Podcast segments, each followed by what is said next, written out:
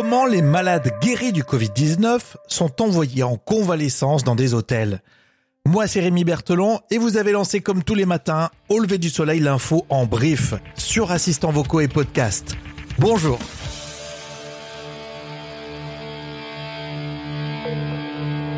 Au lever du soleil Avec Rémi. L'hôtel Le Martinez à Cannes, pourquoi pas?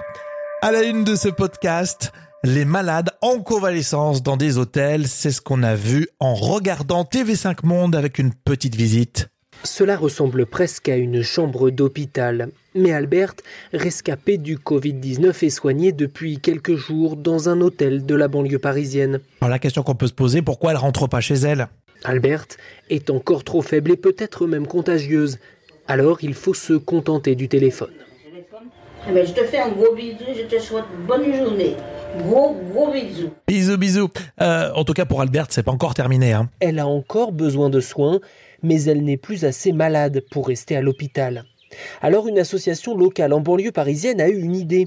Louer des hôtels et créer une sorte de sas, un pont entre l'hôpital et le retour à la vie normale.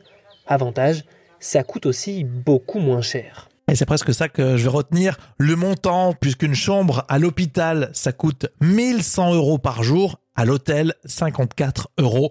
Le sujet en replay en intégral sur TV5 Monde.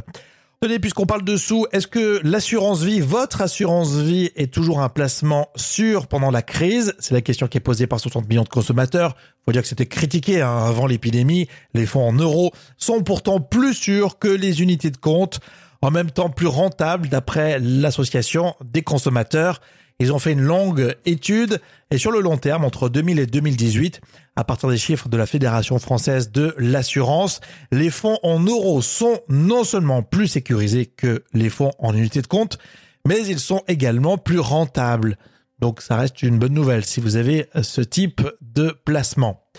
Et puis enfin, si vous avez une trottinette, vous allez les sortir ou en acheter. En tout cas, c'est ce que croit savoir Ouest France en interrogeant Jean Ambert, expert de la mobilité.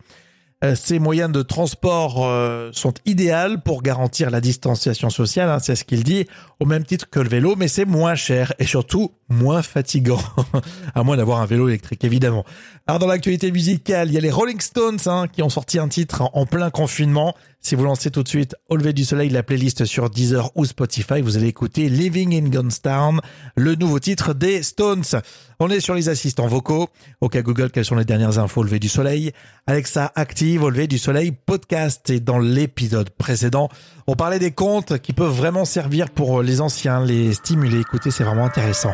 On vous souhaite vraiment le meilleur.